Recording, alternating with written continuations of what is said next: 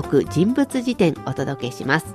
その時々の話題の人を紹介していこうというコーナーなんですが今回ははい、今回はちょっと日本では知られているかどうか知らないんですけど、うん。ビリヤードの一種、はい。スヌーカーの選手、うん。丁俊輝、丁俊輝をご紹介します。はい。えー丁は丁寧の丁、春は俊敏の春、木は左は日にちの日、右は軍人の軍と書きます。鄭俊樹さん。はい、はい、えー、ビリヤードスヌーカーの選手。はい、なんかで優勝したんですか？そうですね。今シーズン5つのグランプリで優勝して、うん。えこれはスコットランド出身の名選手スティーブン・ヘンドリーと並んで史上最高タイ記録というのを作りました。おーなんかこうスコットランドの選手が優勝とかいうのはわかるんですけど中国人でってなんかすごそうですね。そうですね。はい、えー彼はいくつくらいの人なんですか、はい。生まれは1987年4月。うん、江蘇省の生まれです。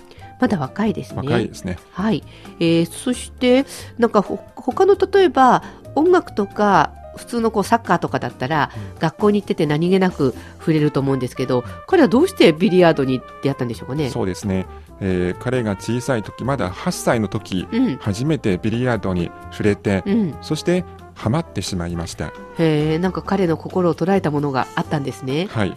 でも普通はそんなに触れるもんじゃないのでどうやってこう接触してったんですか、はい。初めて触れてから毎日遊びに行ってうん、えーたった2ヶ月後周りの大人よりも上手になりました。あれかな？彼のうちの近所にじゃあビリヤード場があったってことかな？ありましたね、うはい、ん、それが良かったのかもしれませんけどでもなんかこう親からするとそんな大人が遊んでるとこ行っちゃダメよとかっていう感じじゃないんでしょうかね？はい、でもそのお父さんはうん、自分の息子がビリヤードにもしかして才能があるかもしれないと思ってうん、本格的な練習をさせました。へえ。お父さんなかなか見る目があるっていうか 話がわかる人ですけど、はい。本格的な練習ってどういうことですか？そうですね。そのお父さんもともと商売やっていたんですけど、うん。えー息子の練習のためにその商売をやめてえ？わざわざ自分でビリヤード場を作りました。すごいですね、はい。かなりこう入れ込んだっていう感じがありますけれど、はい。でも自分の家がビリヤード場になっちゃったら、あの勉強する暇とかなくていつもいつもやっちゃったりしないのかしら？そうですね、えーそしてそのお父さんは子供の学校での勉強の時間を削りました。つまり息子を、えープロ選手に育てようとはい、学校での勉強時間を減らしてうんつまり国語と数学以外習わせないことにしました。えーそれ以外の時間もあのビリヤードの練習しなさいってことですか、はい。それお父さんはいいですけどあの私先生の立場だったらやっぱり子供のうちは社会とかあの理科も教えてくださいって言いますよね。そうですね、うん。えーそれでその低春期の担当の教師が何回も家庭訪問をして、うん。えーあなたの息子さんをちゃんと学校に行かせてくださいと、えー彼のお父さんを説得してみましたが、はい、私が先生でもそう言うと思います。はい、でも効果ありませんでうした、えー低春期がいるクラスでも、うん、低春期のことを悪いこと見られていました。えそれは、つまり、うん。勉強もせずうん、ビリヤードばっかりやっているからですね。まあなんか遊んでばっかりいるっていう感じに見えるんでしょうね。はい、でもそれで居心地悪いですよね。そうですね、うん、そして中学校に入ってうん、でも中学1年の時学校を中退しました。早くも、はい、そしてどうしたんですか？学校行かなくなって。そして家族全員で、うん、えービリヤードが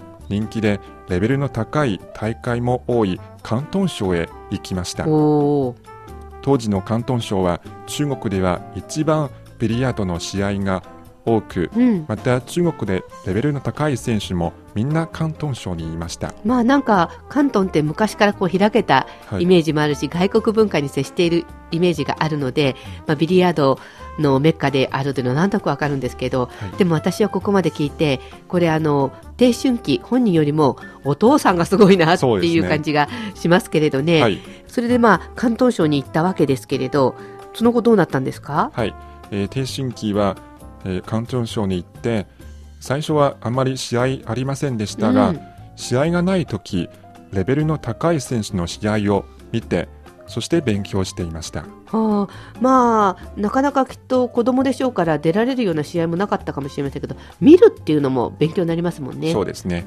で、えー試合にどのくらいで出るようになったんでしょうか？はい、えーまず2000年彼が13歳の時、えー当時広東省に来てまだ1年足らずの時でしたがええ。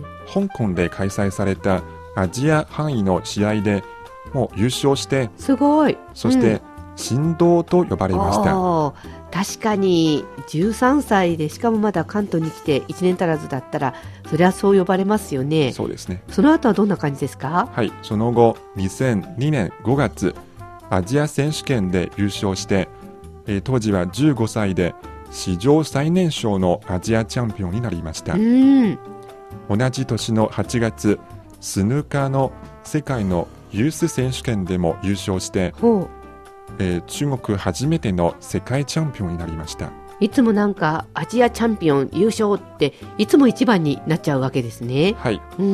さらに同じ年10月の、えーアジア大会はい。で、スヌーカーの男子シングルスで優勝しました。ほアジア大会でビリヤードの金メダルを獲得するのはううん。中国人選手としては史上初となりました。確かになんかこうスヌーカーとか、まあ、ビリヤードとかいうとなんか中国って感じしないですもんね。そうですね。それで、えーその後はどんな風になっていくんですか、はい。そういった一連の成績でうん。実力が認められて、はい、イギリスでのプロのスヌーカーの試合に出場する資格をもらいました。すごい。なんかあの広東省からいよいよ今度は本場のイギリスはい、にもまあ進出というか行くわけなんですね。はい、2003年イギリスに行きました。はい、そこで代理人をつけるようになって、えーレベルの高いクラブで練習するようになりました、当然、まあ、いわゆる朝から晩までって感じだと思うんですけどどのくらい練習したんでしょうかね？はい、だいたい毎日午前10時から午後5時まで、え練習に没頭していました。まあ学校に行ったり仕事をしたりするような感じでもう朝から晩まで練習したわけですね。はい。そして2005年から世界各地で行われるグランプリで優勝して、うん、世界中から注目される選手になりました。へえ。なんかこうトントン拍子っていう感じですけどまだまだいい成績を収め続けるわけですね。そうですね。今シーズンを見ますと、えーまず上海マスターズそれからインドオープンそして四川省の生徒で開かれたインターナショナルチャンピオンシップ、えードイツオープンそして最近ですと北京で開かれた中国オープンという5つのグランプリで優勝しました。ってことは五冠ってことですか？はい、この5冠を獲得するのは、えー先ほど言いました名選手スティーブン・ヘンドリーの1990-91シーズン以来となります。うん。まあその選手スコットランド出身ということですからある意味本場のはい、人で五冠。でその本場の人と同じように五冠まで行っちゃったわけですけどはい、まだ今シーズンって試合ありますよね。ありますね。うんいよいよ今週末お、イングランドで世界選手権が行われます。なんかイングランドの世界選手権って本場中の本場っていうか本格的な感じですけど、はい、出ますよね。そうですね。うんしかも、この低春期にとって、うん、えー世界選手権でまだ優勝したことはないですね。うんですので世界選手権での初めての優勝と、うん。史上初の1シーズン6冠できるかどうか今すごく注目されています。いやーなんか五冠でもすごいと思いますけど、はい。六冠までいっちゃったらすごいですよね。はい史上は初ですね、い、いけそうな感じなんですか？楽しみにしていますね。はい。はい、ということで、えー今回の人物辞典はビリヤードのスヌーカーの選手テイ・シュンキをご紹介しました。